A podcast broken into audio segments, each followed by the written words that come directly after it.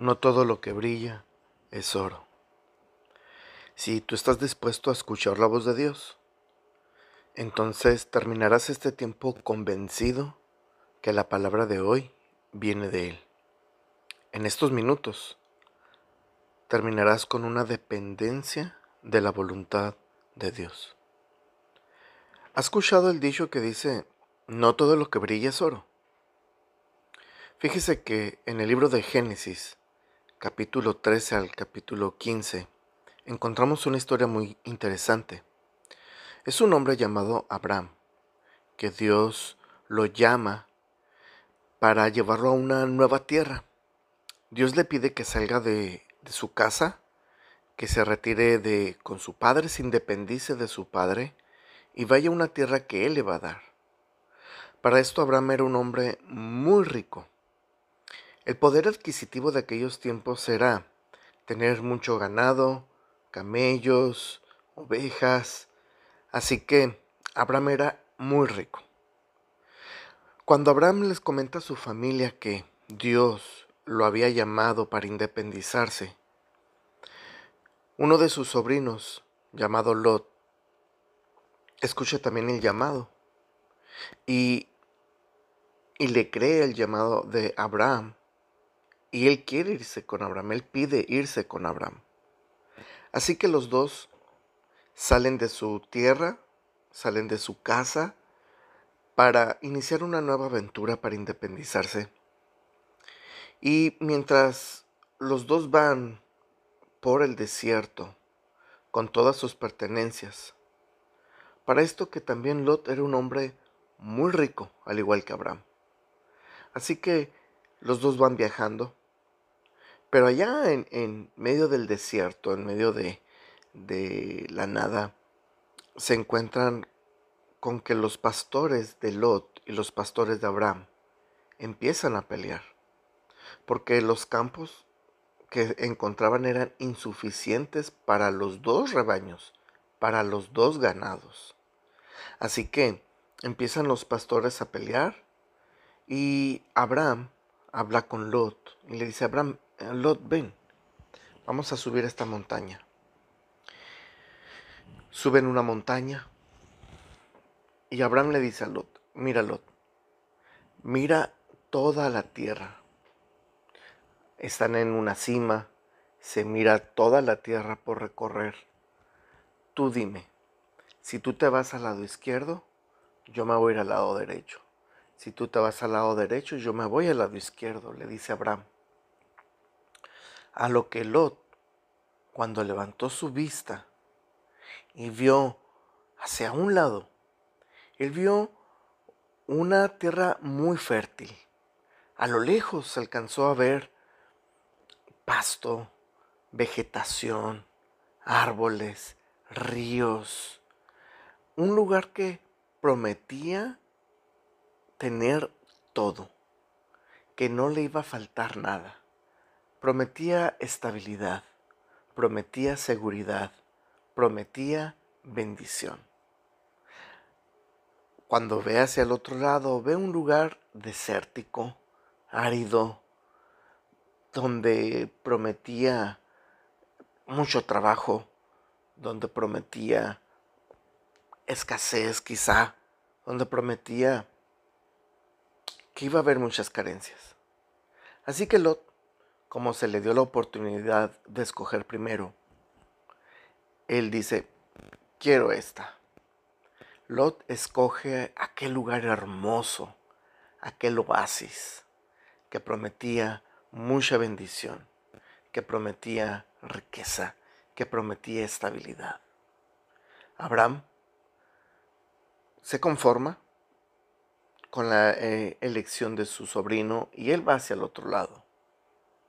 Fíjese que Lot es el tipo de personas que se dejen llevar por lo que ven sus ojos. A Lot le ganó la avaricia. Pensó en su conveniencia. Pensó en que iba a ir bien.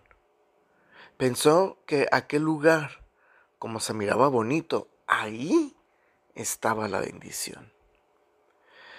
A Abraham le tocó una tierra pues al parecer desértica, escasa, sin bendición, seca. Pero lo que Abraham y Lot no sabían es que esa tierra que Abraham le tocó es la tierra llamada de Canaán, que una de las características de esa tierra es que tenía tesoros escondidos hasta la fecha de hoy. Así que lo que Lot y Abraham no sabían es que Canaán es la tierra de bendición. Lot escogió la tierra que lucía muy hermosa y apetecible, pero no contaba con que era una tierra de pecado. Era la tierra de Sodoma y de Gomorra, un lugar de mucha promiscuidad, de mucha inmoralidad. ¿Cómo termina esta historia? Bueno, vayamos por el lado de Lot. Lot en, esta, en este lugar que él escogió, Lot fue esclavo. Le quitaron sus posesiones, esclavizaron a su familia. En la tierra que Lot escogió, fue víctima del intento de violación.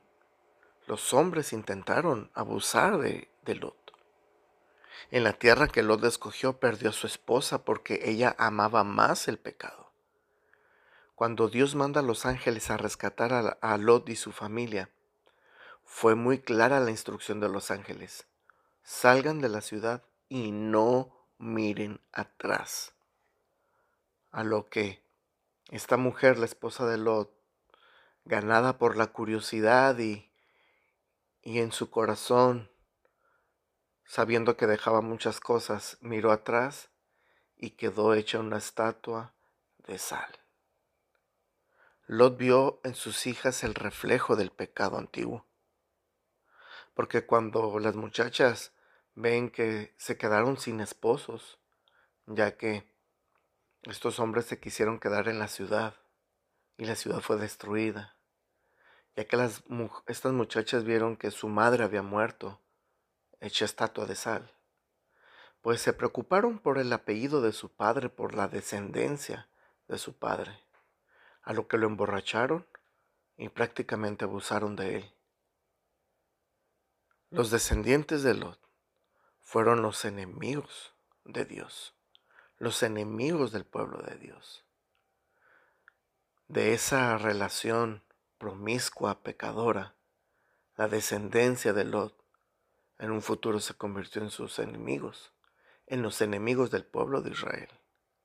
Así que, de estar en un lugar grande, próspero, bendecido a los ojos humanos, se quedó en un lugar pequeño, perdiéndolo todo. No todo lo que brilla es oro. Muchas veces se te van a presentar cosas que parecen que es una bendición, porque luce muy bonito, pero no ves lo que realmente es. En este día no te dejes llevar porque por lo que tus ojos ven, por eso que hay abundancia, estabilidad, seguridad, porque no sabes si eso te va a llevar a la esclavitud del pecado. ¿No ves que eso que parece bendición es maldición? Y tus hijos, tu generación, van corriendo a la esclavitud del pecado. Y yo sé que eso tú no quieres para tus hijos. Busca la voluntad de Dios antes de que mires cómo el pecado controla la vida de tus hijos. Busca la voluntad de Dios. Quien no lo hace entonces es enemigo de Dios porque busca hacer la suya. Un escritor llamado A. W. Tozer dijo, El reino de Dios nunca puede consumarse en mi vida hasta que mi reino egoísta haya sido depuesto. Cuando yo renuncie, cuando no sea más rey de mis dominios, entonces Jesucristo podrá convertirse, convertirse en rey de mi vida. Hay personas que se han encontrado con que no tienen nada, Viven en lo pequeño. Tienen una fe pequeña, un matrimonio infantil, una vida miserable, una vida pequeña pues, porque han perdido lo mayor, las bendiciones de Dios, por lo que sus ojos dejaron ver. ¿Qué pasó con Abraham? Bueno, en cambio con Abraham fue diferente, porque fue en Canaán donde Abraham recibió promesas divinas. Fue en Canaán donde Abraham recibió bendiciones económicas. Fue en Canaán donde Abraham recibió la promesa de tener hijos y una descendencia grande. Fue en Canaán donde Abraham recibió el nacimiento de su hijo Isaac. Fue en Canaán donde Israel disfrutó de la leche y miel, de los frutos en abundancia de la tierra prometida.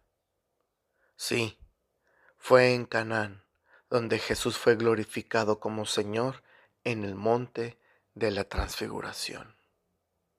Sabes, cuando dependemos de la voluntad de Dios, recibimos promesas y esperamos verlas cumplidas.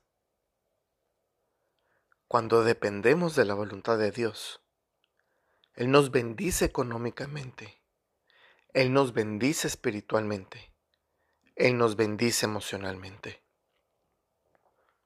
Cuando dependemos de la voluntad de Dios, sus promesas nos alcanzan y también alcanzan a nuestros hijos, nietos y bisnietos.